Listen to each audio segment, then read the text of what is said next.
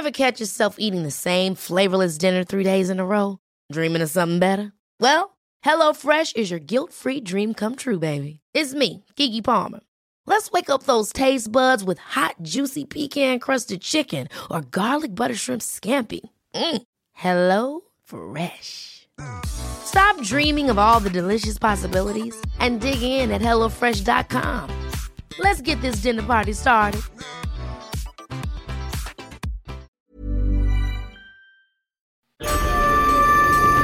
Sounds of Crime. Triggerwarnungen. Dieser Podcast ist für Hörende unter 18 Jahren nicht geeignet. Die Episoden dieses Podcasts können verstörende Inhalte über Gewalt, Mord und andere kriminelle Handlungen auch an Minderjährigen beinhalten. Welche Themen genauer besprochen werden, findest du in der Beschreibung. Bitte überlege sorgfältig, ob du dich dieser Art von Inhalten aussetzen möchtest, bevor du weiterhörst.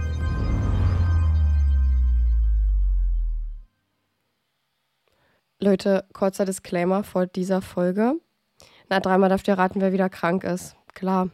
Ähm, ich weiß nicht, ich will nur einmal auf die Stimme hinweisen, ähm, falls ihr gerade unseren Podcast das erste Mal hört. Das ist nicht meine normale Stimme. Wenn ich krank bin, geht es immer sehr auf meine Stimme. Aber das ist jetzt so, damit müssen wir jetzt klarkommen. Ist ja wohl besser, als die Folge ausfallen zu lassen. Ich versuche, dass meine Stimme mich so weit trägt, wie es geht. und dass ich nicht allzu oft husten muss. Und wenn nicht, dann wird es halt gecuttet. Vielleicht hört ihr das dann hin und wieder mal. Aber wir wollten euch trotzdem eine Folge bringen. Und äh, ja, Saskia ist auch da. Hallo! genau. Ja. Und ähm, dann würde ich sagen, starten wir gemeinsam ins 18. Sounds of Crime. Unser Weg führt uns heute nach Newport Beach in Kalifornien. Am Pazifischen Ozean liegend ist der Ort bekannt für die vielfältigen Landschaften, Strände und Buchten. Kein Wunder also, dass sich hierher einige der wohlhabendsten Menschen des Bundesstaates verirren. Unter ihnen Peter Chadwick und seine Ehefrau Kui Cho, genannt auch QC. Die beiden lernten sich während der Highschool kennen und lieben. Als die beiden zusammenkamen, war QC, die gebürtig aus Malaysia kommt, gerade frisch in die USA gezogen. 2012. Mittlerweile sind QC und Peter Chadwick Eltern dreier Söhne und seit 21 Jahren verheiratet. Eine Freundin des Ehepaares beschreibt Peter als eher ruhigen, unauffälligen Mann. QC hingegen sei humorvoll, lebhaft und eine gute Mutter, die auch öfter mal streng sein konnte. Eine Nachbarin der Chadwicks kann sich noch genau an den 10. Oktober 2012 erinnern, als Polizeiwagen zum Haus von Peter und QC rasen und in der Auffahrt parken. In der Nachbarschaft hatte schon eine Nachricht die Runde gemacht, die im luxuriösen Traumleben der Chadwicks eigentlich keinen Platz finden sollte. Denn Peter und QC Chadwick sind verschwunden, wie vom Erdboden verschluckt. Aufmerksam wird man erstmals darauf, als Vater Peter die beiden Söhne, der dritte ist auf einem Internat, nicht von der Bushaltestelle abholte. Die Jungen saßen dann dort mehrere Stunden, bis ein besorgter Anwohner die Behörden verständigt. Die Einsatzkräfte vor Ort finden im Erdgeschoss des Hauses der Familie keine Auffälligkeiten vor. Alles ist in normaler Kondition. Man kann deutlich erkennen, dass hier gerade Lunchboxen für die Kinder vorbereitet wurden. Im Gegensatz zum sauberen und ordentlichen Erdgeschoss finden die Ermittler eine Etage darüber eine zerbrochene Vase im Masterbad vor. Blutspuren in der Badewanne sind es aber, die die Einsatzkräfte stutzig machen. Die Sorge um das Ehepaar ist groß, bis einen Tag später ein Anruf von der mexikanischen Grenze abgesetzt wird. Conversation recorded on October 11th, 2012 at 5:30. 911 emergency. This is Crystal. Yeah, my wife. My wife's dead. Okay, so where exactly is she? They took her. They took her. Who took her? The guy broke into my house. He he drove me here. He, he had a friend. They they just gone. They, they've gone in a pickup truck. Okay, so your wife did that. She's dead. Okay, They, did they die? killed. Hier erfahren wir, dass es sich um einen Notruf handelt, der am 11. Oktober 2012, also einen Tag nach dem Verschwinden, um 5.30 Uhr am Morgen abgesetzt wird. Wir hören Peter Chadwick, der hier von einer Tankstelle aus anruft. Er sagt, Zitat, meine Frau ist tot, Zitat Ende, und dass sie sie mitgenommen hätten. Auf Nachfrage, wer denn sie seien, also die Leute, die sie mitgenommen haben, sagt er, ein Mann wäre in sein Haus eingebrochen. Dieser Einbrecher habe einen Freund hier gehabt, also damit meint er die Tankstelle, und sie seien mit einem Pickup-Truck dann weggefahren. Und jetzt würde ich gerne mal von dir wissen, was macht Peter Chadwick für einen Eindruck auf dich? Oh, ich bin total verwirrt von seinen Worten. Das klingt für mich dolle unsortiert, wenn das wirklich so passiert ist, wie es passiert sein soll oder wie er es gerade angibt, dann kann ich das auch ein bisschen verstehen, weil das natürlich irgendwie eine verrückte jeden Fall. Situation ist. Ich finde es einfach ganz durcheinander und ähm, dass er dann sagt, sie ist tot, aber nicht sagt, wieso und sie hätten sie genommen. Also ich kann ihm gerade gar nicht folgen und weiß noch nicht, was ich so von ihm denke oder was ich glaube, was da jetzt passiert ist. Ich meine, ich kann mir ja schon so ein kleines bisschen ausmalen, in welche Richtung es vielleicht geht, aber ehrlicherweise schweben mir viele Sachen im Kopf. Ja, es gibt super viele Möglichkeiten und ich finde, dass die Frau von der Notrufstelle m, auch so ein bisschen merkt, dass er so durcheinander und aufgeregt ist. Völlig zu Recht, wenn es ja so passiert ist, wie er das sagt. Ähm, ich finde auch, dass er irgendwie außer Puste ist. Es kann auch einfach an der Aufregung liegen. Aber das ist mir auch so aufgefallen, dass er so ein bisschen, nicht röchelt, das wäre jetzt übertrieben, aber so, ja, so ein bisschen schwer atmet. Das ist mir auch aufgefallen. Und was ich auch noch sehr suspicious finde, ist, dass er einen Notruf absetzt mit den Worten, Sie haben sie genommen, aber sie ist tot. Also, nee, meine, meine Frau ist tot, sie haben sie genommen. Und sie, sie versucht ja, genau, sie haben sie mitgenommen. Und sie, die, die Mitarbeiterin des Notrufs versucht ja immer noch, so ein paar Informationen aus ihm rauszubekommen, wenn man jetzt davon ausgeht, dass die ihm helfen sollten. Also dass er irgendwie Hilfe braucht, aber denn, also wobei, was, wer könnte sie genommen haben, wen können sie da verfolgen? Der, sie bekommt ja gar keine Informationen aus ihm raus. Nee, er rückt nicht so ganz raus mit der Sprache, aber es wird sich gleich noch ein bisschen auflösen. The house, they- and then they took they- her corpse. Yeah, they they they killed killed her uh, yesterday. They killed her yesterday. Yeah, we we we we've been driving uh, in in Newport Beach. Okay. Hold on. Let me get my supervisor on the phone. Die Mitarbeiterin der Notrufstelle fragt, ob die Männer ihre Leiche mitgenommen hätten. Peter Chadwick antwortet, dass seine Frau gestern schon zu Tode kam. Sie seien dann eine Weile gefahren, der Mord habe sich aber in Newport Beach zugetragen. Und ich finde, hier merkt man einmal mehr, wie aufgeregt er ist. Wie gesagt, völlig zu Recht, wenn man daran denkt, dass seine Frau ermordet und von zwei Fremden mitgenommen wurde. Und woran ich mich aber so ein bisschen störe, ist die Wortwahl They killed her yesterday, was er einfach so emotionslos so ein bisschen raussagt. Aber eigentlich ist ja nichts verkehrt an den Worten They killed her yesterday. Aber irgendwie hat das so einen komischen, ich weiß nicht, irgendwie gibt das, gibt es mir irgendwie so komische, komische Vibes. Weiß ich nicht. Was mir auch komische Vibes gibt, ist, dass man das Gefühl hat, er sammelt sich gerade die Informationen, die er ihr gibt, im Kopf zusammen, aber nicht so wie das und das ist passiert, sondern, naja, was erzähle ich denn jetzt? Also, was erzähle ich jetzt eher? Ach, so dieses. Mm, ja, schon. So, the guy broke into my house. Ähm, und dann erzählt er irgendwie so, was weiter passiert ist, aber das klingt so mit solchen Sprechpausen, dass ich, dass es für mich wirkt, als hätte er sich das gerade so zusammengesammelt. Also hast du, stand jetzt so ein bisschen Skepsis an seiner Story? Ja. Okay.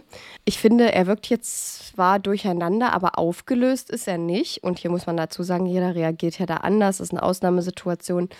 Ähm, nicht jeder ist in Extremsituationen aufgelöst. Aber das ist mir eben auch aufgefallen.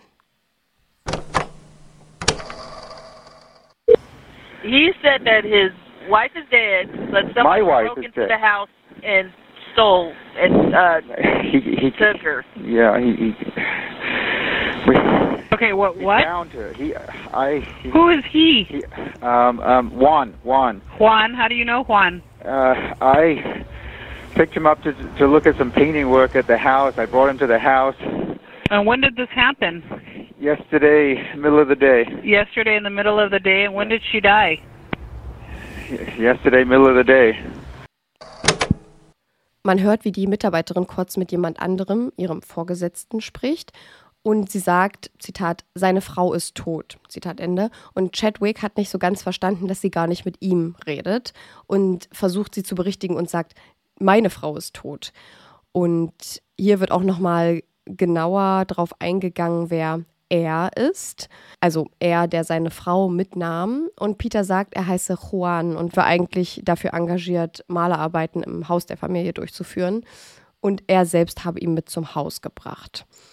Die Mitarbeiterin des Notrufs fragt, und wann ist das passiert? Er sagt, gestern, Mitte des Tages. Dann fragt die Mitarbeiterin des Notrufs wieder, und wann ist sie gestorben? Und er sagt so, gestern, Mitte des Tages. Und ich weiß nicht, ob es dir aufgefallen ist, dass er sich hier widersprochen hat. Nee, wo? Er hat am Anfang gesagt, the guy broke into my house. Und jetzt hat er ihn auf einmal mit nach Hause gebracht. Stimmt. Und Ich sag doch, der ist suspicious. Und ich glaube, dass die Mitarbeiterin des Notrufs das auch schon merkt. Und ich finde auch hier wieder, wie er erklärt, ähm, ähm, Juan, und dann fragt sie, Juan, how do you know Juan? Äh, I äh, picked him up. Das ist doch so, das wirkt, das wirkt nicht wie aus Schock gerade irgendwie gestammelt, sondern ja, jetzt muss ich mir noch mal kurz überlegen, wie die Person eigentlich heißen soll, die da diese Tat vollbracht haben soll. Ich finde auch, dass Peter Chadwick hier so ein bisschen gereizt wirkt, als die Notrufmitarbeiterin fragt, wann sie starb. So nach dem Motto, ja, gestern, am Mitte des Tages, habe ich doch gesagt. So, so hat er es nicht gesagt, aber so kommt es für mich rüber, Ja. weil er ja genau stimme die gleichen. Worte, weil er einfach genau die gleichen Worte nochmal wiederholt. Also sie fragt, wann ist das passiert? Er sagt, gestern, Mitte des Tages. Und wann ist sie gestorben? Gestern, Mitte des Tages. So kommt es für Ja. mich rüber. So ein bisschen schnippisch. Naja, und wenn jetzt, wenn man jetzt davon ausgeht, man befindet sich in einer echten Situation, also wir wissen ja noch nicht, was passiert, aber ich habe ja meine Vermutung. Wenn wir jetzt aber davon ausgehen, man ist in einer Situation, in der das wirklich real ist, dass man versucht, Hilfe zu bekommen oder zu berichten, dass da jetzt gerade Leute abgehauen sind, die die eigene Frau umgebracht haben, dann würde man doch versuchen, so viele Informationen wie möglich zu geben und auf die Frage, wann ist sie denn, wann, wann ist sie gestorben, nicht das Gleiche nochmal sagen, sondern denken, also davon gehe ich jetzt mal aus, äh, denken, dass sie noch weitere Details haben will und eine genauere Uhrzeit, damit man das irgendwie einordnen kann. Ich meine, ja, das ist jetzt erstmal nur der erste Notruf, da soll es jetzt noch gar nicht, theoretischerweise noch gar nicht so um die Details an sich gehen, sondern da würde er wahrscheinlich aufs Präsidium geladen werden. Aber trotzdem komisch und schnippisch, wie du sagst. Ja, voll. Und die genaue Uhrzeit bekommen wir im nächsten Sound.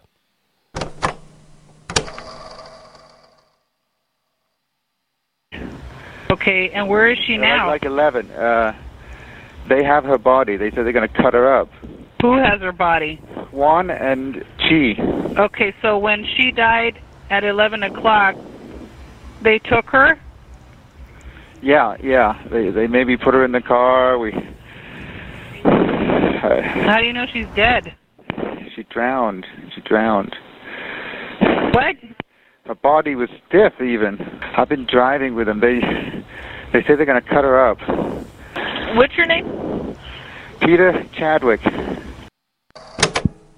Wo ist sie jetzt? fragt die Mitarbeiterin des Notrufs. Und hier grätscht er nochmal dazwischen und beantwortet die Frage von davor, indem er sagt, dass die Tat gegen 11 Uhr geschehen sein muss.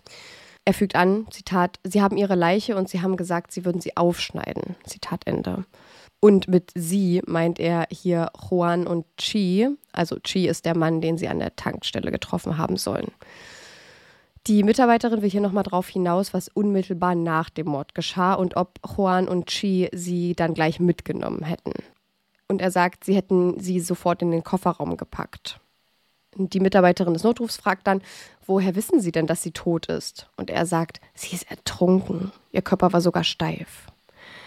Er sei dann die letzten Stunden mit ihnen herumgefahren und sie hätten gesagt, dass sie ihre Leiche aufschneiden würden. Und ich weiß nicht, ob es dir hier aufgefallen ist, aber er sagt kurz we, als er über das Einladen der Leiche spricht. Ist dir das aufgefallen?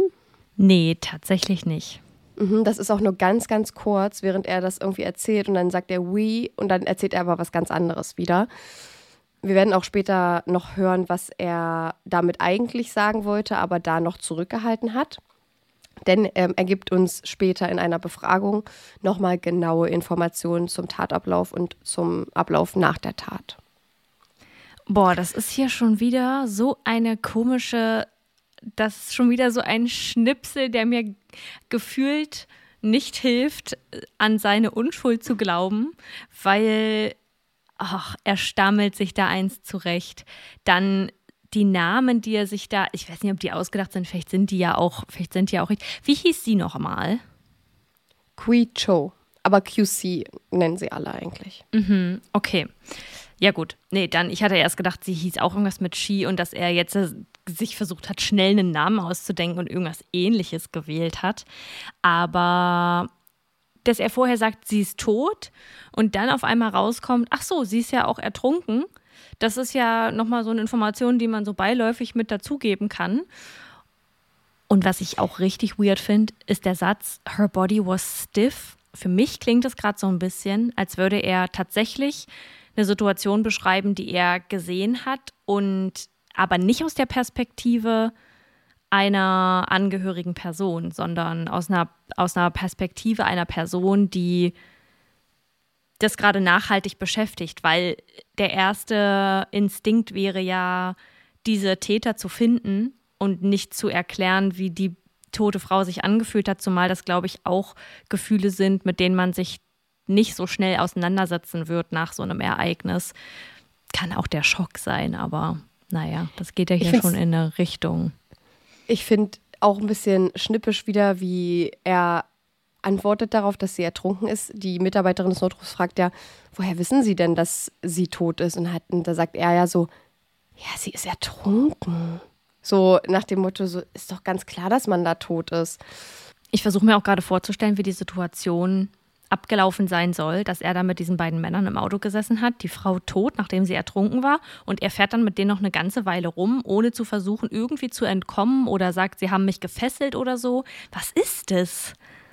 Hm, es ist ähm, ja viele Fragen. Ne? Ich habe auch hier noch einen versteckten Widerspruch für euch. Den werde ich euch später nochmal genauer erklären. Aber ich kann euch jetzt schon mal sagen, dass der Widerspruch darin besteht, dass er vorher gesagt hat, sie hätten sich mit Chi an der Tankstelle getroffen und dann hätten sie ihn ja dort zurückgelassen. Das heißt, die drei Männer waren nie zusammen unterwegs, zu dritt.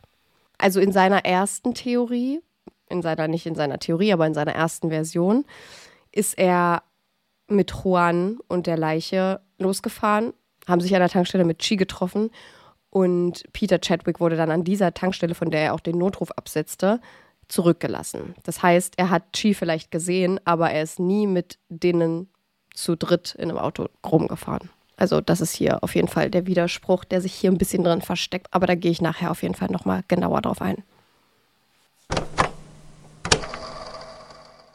Are you on any kind of medication, sir? Not heavy ones. Not, Okay. it's, it's not bad. Okay. Because I think they're going. Uh, they might be going to Mexico or somewhere. Okay, but this happened yesterday at 11. You're now calling us at 5:30 in the morning. I know. I, I want you to get him. Yeah. They're here. Okay, go talk to him. Die Notrufmitarbeiterin fragt, ob Peter unter irgendwelchen Medikamenten steht, woraufhin er sagt, keine harten, es ist nicht schlimm. Also das wäre jetzt die Version mit It's not bad. Ich habe aber erst verstanden, It's not that. Also das ist es nicht. Es könnte natürlich auch sein. Peter vermutet, dass Juan und Chi mit der Leiche seiner Frau nach Mexiko abhauen wollen. Und die Notrufmitarbeiterin weist hier nochmal auf die Zeitspanne zwischen dem Mord um 11 Uhr am Vortag und dem Anruf jetzt um 5.30 Uhr am Morgen hin. Und als kleine Randnotiz, von seinem Haus bis zur Tankstelle waren es nur circa 160 Kilometer, die diese lange Fahrzeit von den vielen, vielen Stunden nicht rechtfertigen würden. Und dann kommt die Polizei und das Gespräch endet hier. Und ich finde, man merkt hier schon richtig die Skepsis der Notrufmitarbeiterin, findest du nicht? Oh, absolut. Allein, dass sie ihn schon fragt, ob er Medikamente nimmt, weil sie mhm. ja scheinbar oder weil er diesen Anschein macht, ist für mich schon sehr bedeutend, dass sie auch schon realisiert hat, dass da irgendwas nicht stimmen kann und dass mit ihm irgendwas nicht richtig ist. Ja, ich finde auch, ich störe mich auch da so ein bisschen an der Wortfall It's not that, beziehungsweise It's not bad. Dieses gleich hinterher schieben, aber das ist es nicht. Aber so schlimm ist es nicht. Das mhm. ist so, mhm. er möchte gerade so ein bisschen die, da den Wind aus den Segeln nehmen. Ähm, dass da das jetzt nichts irgendwie mit den Medikamenten zu tun hat oder so. Aber kann ich dir das jetzt ehrlich gesagt auch nicht sagen. Gut, also da ist man jetzt, bin ich jetzt in einer Lage, in der ich das vielleicht nicht so gut verstehen kann, wenn der jetzt wirklich Medikamente nimmt und da öfter darauf angesprochen wird, aus welchem Grund auch immer, das ich wüsste jetzt nicht in welchen Situationen, dann kann ich auch verstehen, dass man irgendwann müde ist davon, dass Leute immer denken, weil man Medikamente nimmt, ist man so und so oder verhält man sich so und so. Ja. Wir wissen ja jetzt auch gar nicht, wofür er Medikamente nimmt. So. Also das, ja, wir das wissen auch gar nicht, worauf sie hinaus will in, in Bezug auf genau. Medikamenten, genau. Schmerzmittel, äh, Antipsychotika. Wir wissen es ja gar nicht, ja. was sie meint.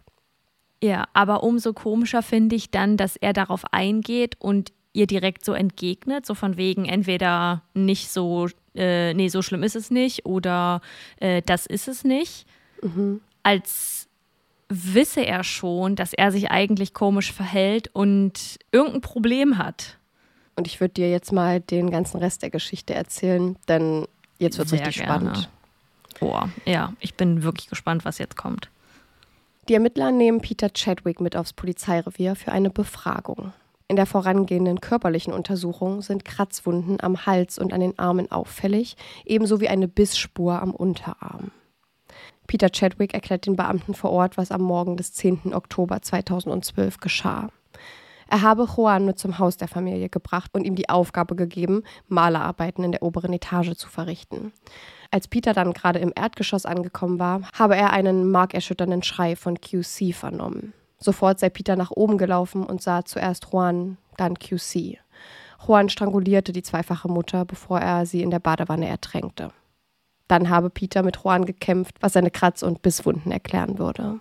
Danach habe Juan Peter mit einem Taschenmesser bedroht, ihn gezwungen, die Leiche seiner Ehefrau in eine grüne Decke zu wickeln und in Peters Wagen zu verstauen.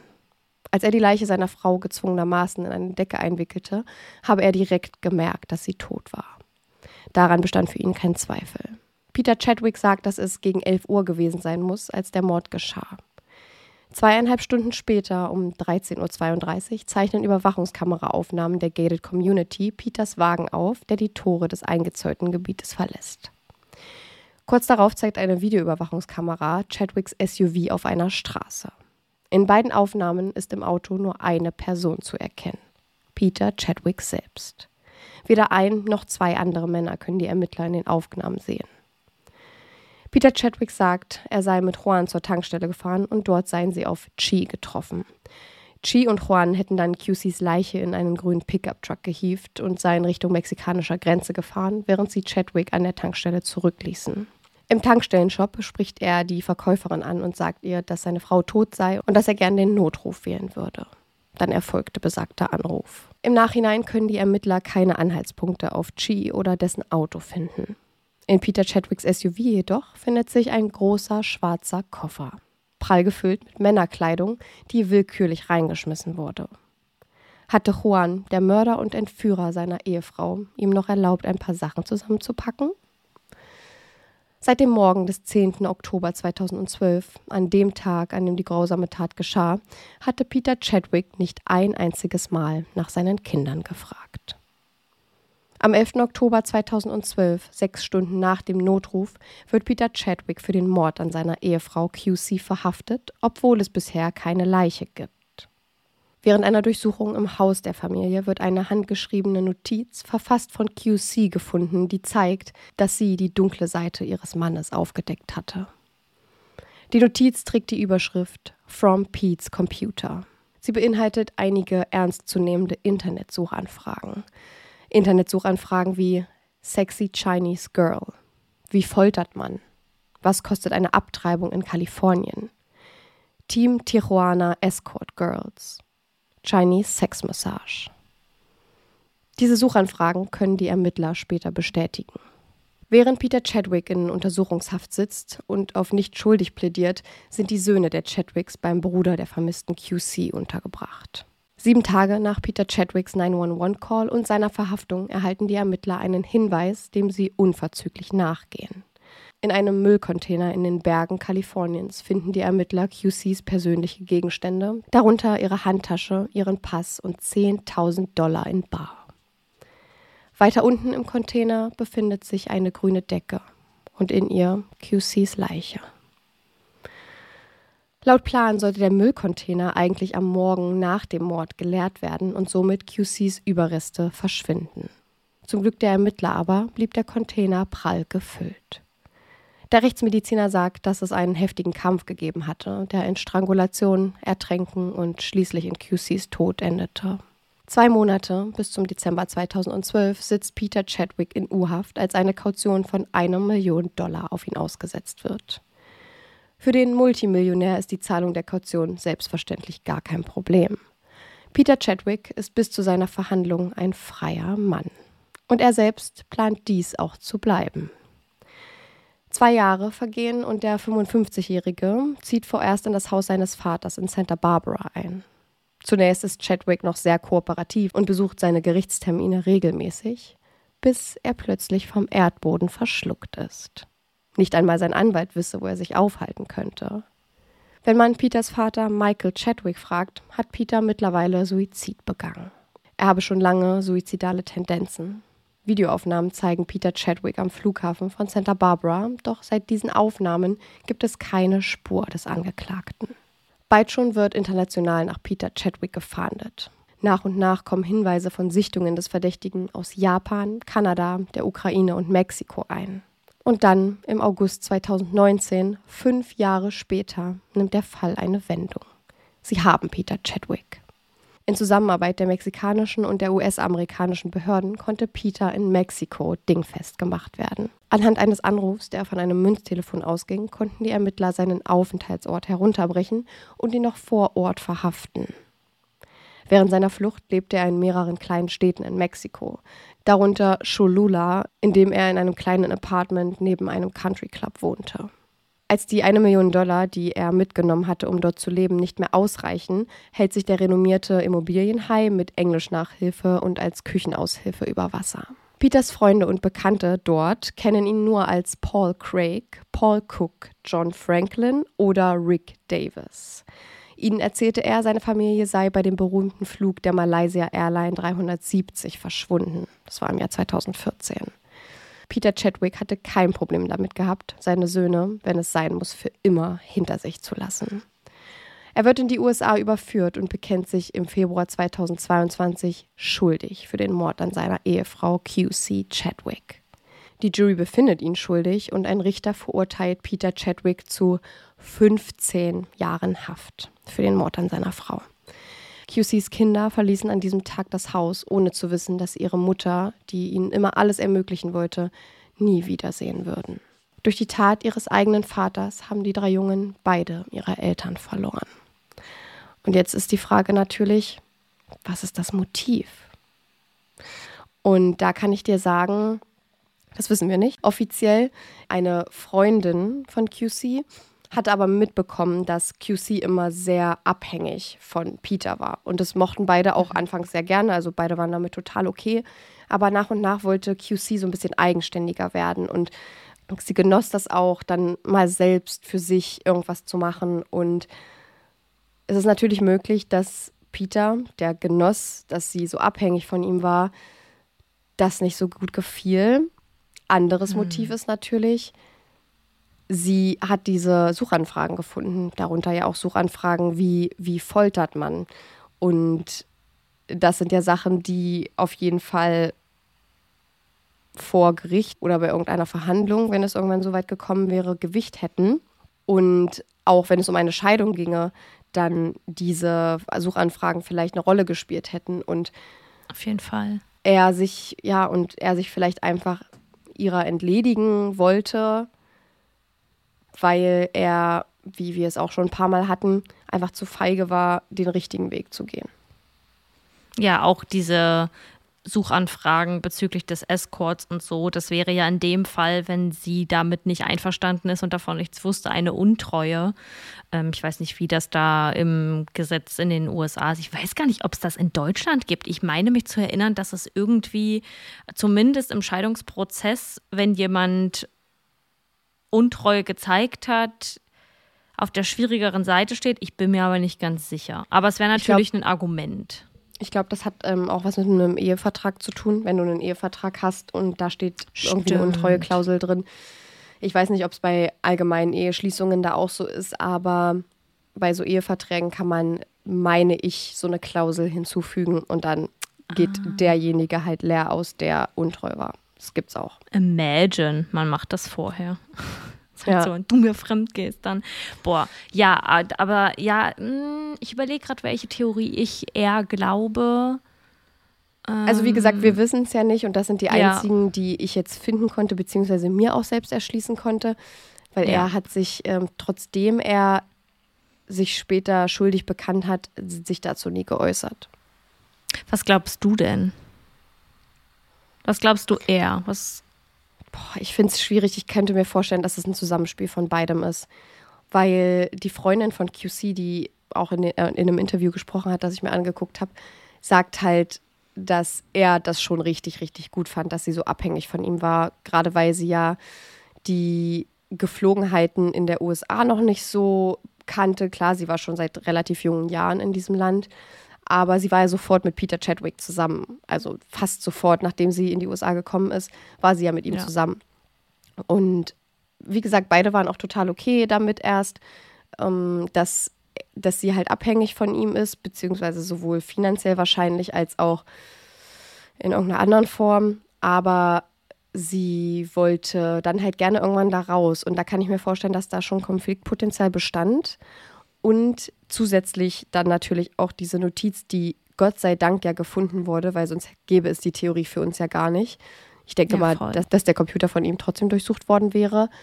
Aber im Endeffekt ist es ja schon mal ganz gut zu wissen, dass sie das nämlich rausgefunden hat. Das ist nämlich eine Sache, ja. die sie uns natürlich heute nicht mehr sagen kann. Ja. Aber das ist natürlich ein großer Punkt. Und wir wissen nicht, ob es da vielleicht sogar einen Ehevertrag gab und diese untreue Klausel und da hätte er natürlich alles verloren. Ja. Boah. Was glaubst du denn? Ich weiß es auch nicht. Hm. Ich glaube auch, am wahrscheinlichsten ist, glaube ich, ein Zusammenspiel beider Sachen. Ja, vermutlich. Also ich tendiere sehr zu dieser, zu dieser Suchanfragengeschichte, dass sie ihn vielleicht auch darauf angesprochen hat.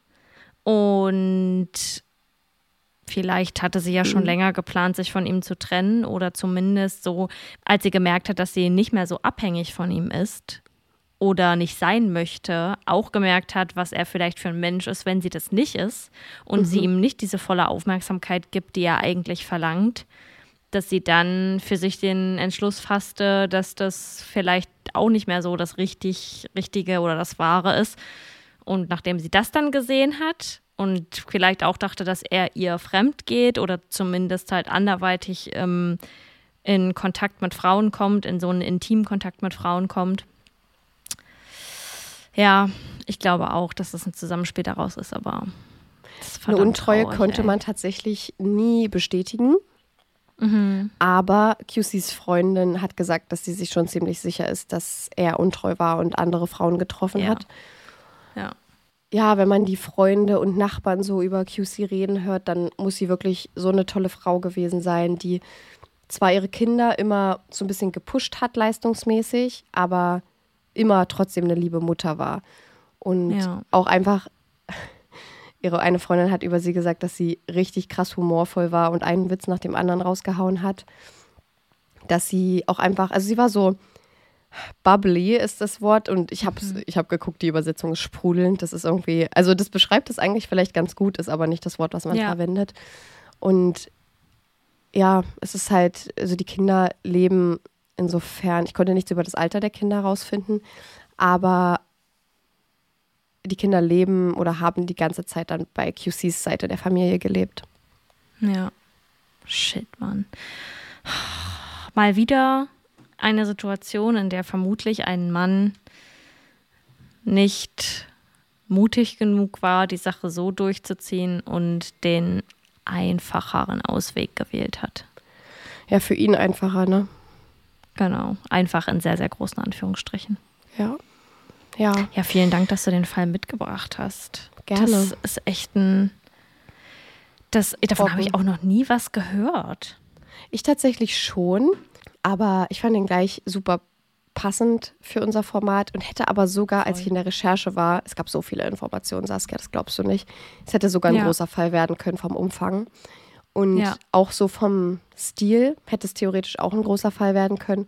Aber ich fand diese, diesen Notruf so markant, dass ich gedacht Ja. habe, das ist es für The Sounds Voll. of Crime. Voll. Dann wollen wir dich mal erlösen, dass du dich wieder zurück auf die Couch packen kannst und ein bisschen ausruhst. Schön wär's, Ja. schön wär's. Vielen, vielen Dank, dass ihr wieder eingeschaltet habt. Wenn ihr jetzt schon an die große nächste Folge denkt, dann kann ich euch sagen, ihr müsst nicht bis nächsten Sonntag warten. Ihr könnt die auch schon am Dienstag hören, wenn ihr mal in unsere Episodenbeschreibung auf den Link zu unserem Überdosis Crime Plus Space geht. Da bekommt ihr unsere Folgen früher als alle anderen und Leute als Videopodcast, zumindest Genau. die großen Folgen. Ja, aber die kleinen Folgen, also auch diese Folge hier, die kleinen Folgen, die Sounds of Crimes, die gibt es da natürlich auch schon früher.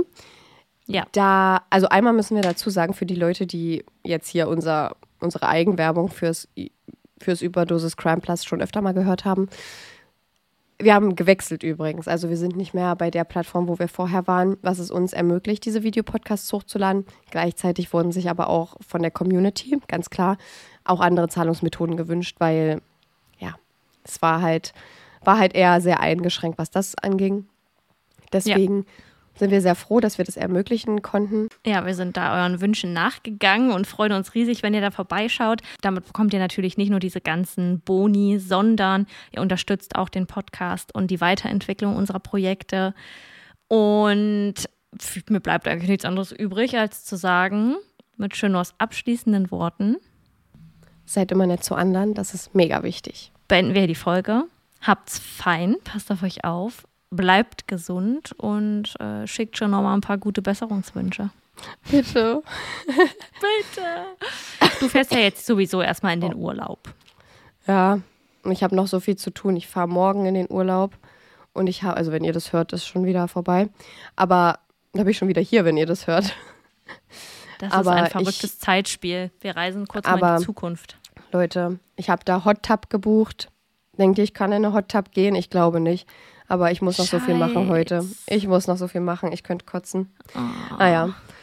Aber Okay. wir haben, aber wir haben euch eine Folge gebracht und ich würde sagen, das ist schon mal, schon mal nicht schlecht. Das ist schon mal was. Genau. See you later, Alligator. After a while, Crocodile. Tschüss, Leute. Ciao, Leute. Sounds of Crime.